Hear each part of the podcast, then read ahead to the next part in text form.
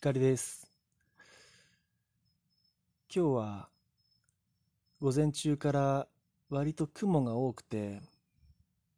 洗濯物が乾くかどうか心配だったんです。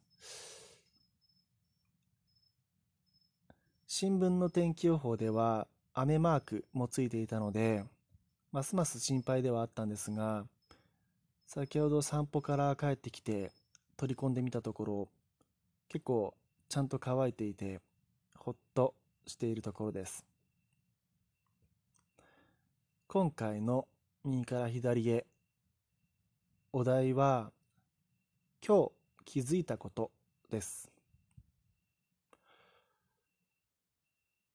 昨日の収録でも少しお話ちょろっとお話ししているんですがここ数日僕はイライラしてるんです。気分的に憂鬱で同時にイライラしている感じなんです。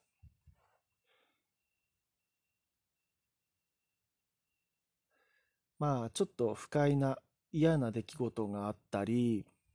苦手なパソコン作業が続いたりそれでうまくそのストレスを発散できずにイライラしているんです。で、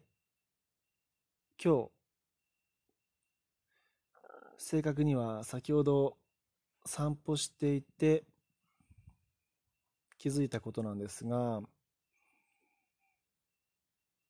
ああ、また頑張りすぎてるわって思ったんですね。うん、俺はまたやらかしてるわっていう感じなんですよ。で、僕って、あのー、毎回このパターンなんですよ。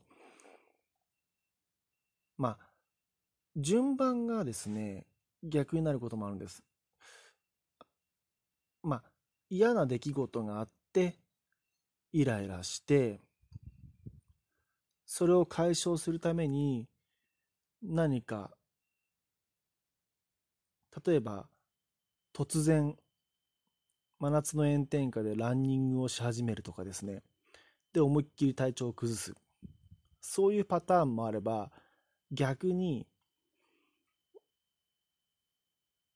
何か新しい行動を思いついたように始めてみて疲れるまで例えばパソコンの作業とかですね。疲れるまで休むことなくやってだんだんイライラしてきてぶっ倒れるみたいな感じですね。で具合悪くなって家族には八つ当たりを八つ当たりをしたりとか体調を崩すとかですね。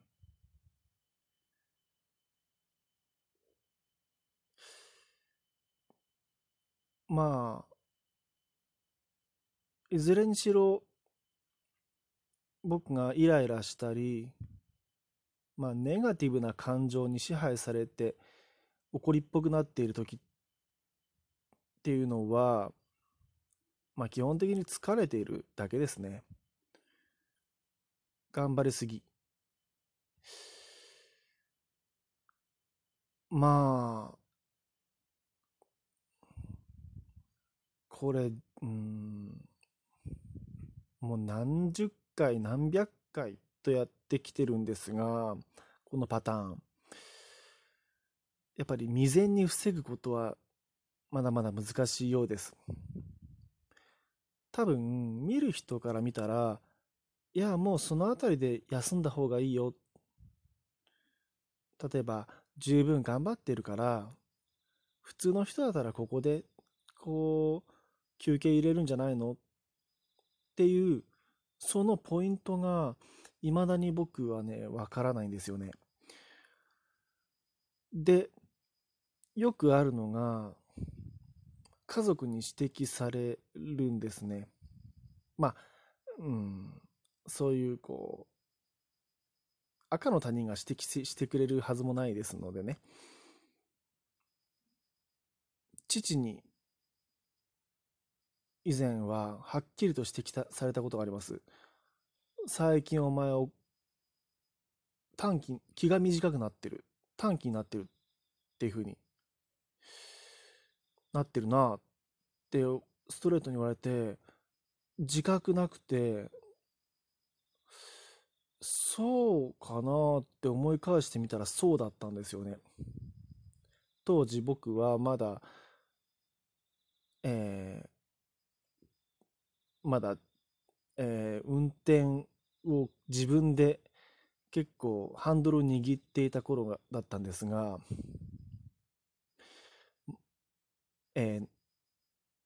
なんて言うんで言うんでしたっけ？前を走っている車。僕が後続車で前を走っている車が遅かったりするとクラクション鳴らしてたんですね。もう今だったら煽り運転で罰金払ってたかもしれませんね僕はでしかも厄介なのがそういう精神状態になるまで自分を追い込んでしまうしなおかつ気づかないんですよね。なんか自分の中では、俺まだいける、まだ頑張れるとか思ってるんですよね。だからたまに家族にそうやって指摘されても、は？そんなことないし、とか、え、どこが？俺全然イライラなんかしてねえよってイライラしてるんですよね。言いながら。うん。まあ、おそらく僕の経験では、これを、このパターン、まあ、疲れとイライラがやってくる。まあ、うん、こうやって具合悪くなる。まあ、こあえっとですね、要は僕がこのまま例えばこのイライラを抱えたまま休まずに苦手なパソコン作業とか苦手な人と接することをずっと今今日ここ数日続いてたんですがこれをまだ1ヶ月もこれから続けるもしそういう風な状況だとすると完全に体調崩していると思うんです。でこのパターンどうやら未然に防ぐことは難しいようなんですよ、うん、今日気づいたんですやっぱりそこに。うん、なので、イライラしてる。とか、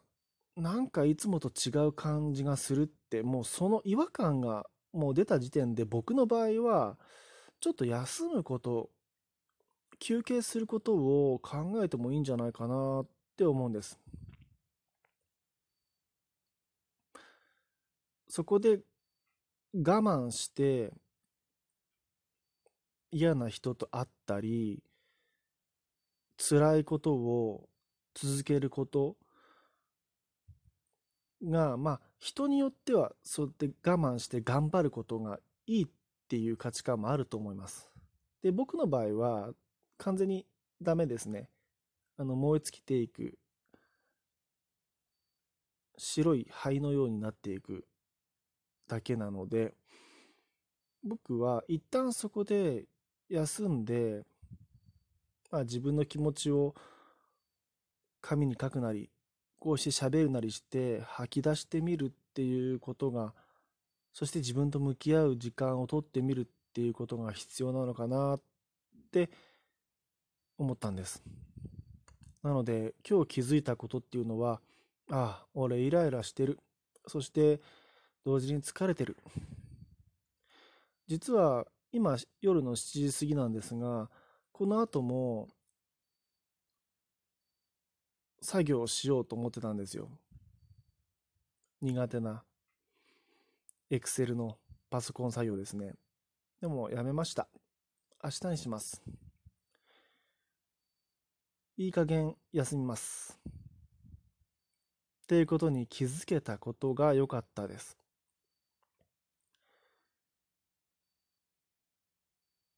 まあこういった経験も無駄じゃないと思いたいところです。